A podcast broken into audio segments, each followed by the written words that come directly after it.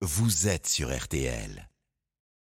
Cinq ans qu'ils n'avaient pas été réunis. Comité interministériel de la sécurité routière cet après-midi à, à Matignon. Plusieurs annonces à la clé. Bonsoir Nerissa Emani. Bonsoir. À Matignon pour RTL où Elisabeth Borne a donc euh, euh, confirmé hein, d'abord le changement de nom du délit d'homicide involontaire par conducteur qui devient donc délit d'homicide routier.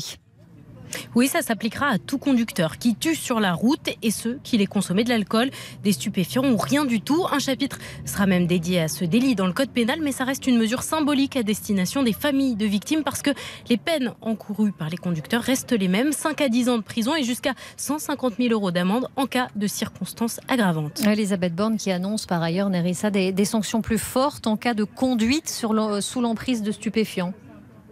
Oui, ça représente un accident mortel sur cinq. Eh bien, le permis du conducteur sera automatiquement suspendu de six mois à un an, alors qu'aujourd'hui, c'est soumis à l'appréciation du préfet. Et s'il a consommé de l'alcool en plus, le conducteur risque un retrait de 8 points sur son permis contre 6 jusqu'à présent.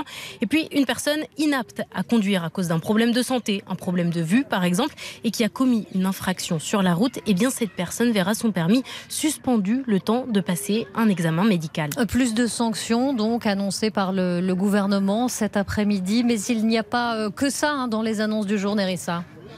Oui, il y a aussi des mesures pour faciliter la vie des conducteurs. Fini par exemple la vignette verte souvent perdue ou oubliée sur le pare-brise. D'ici avril 2024, les forces de l'ordre sauront via un fichier électronique si vous êtes à jour pour votre assurance. Et puis fini l'oubli de permis, vous pourrez l'avoir en version dématérialisée sur votre téléphone en plus de la version physique. Nerissa Emania à Matignon pour RTL.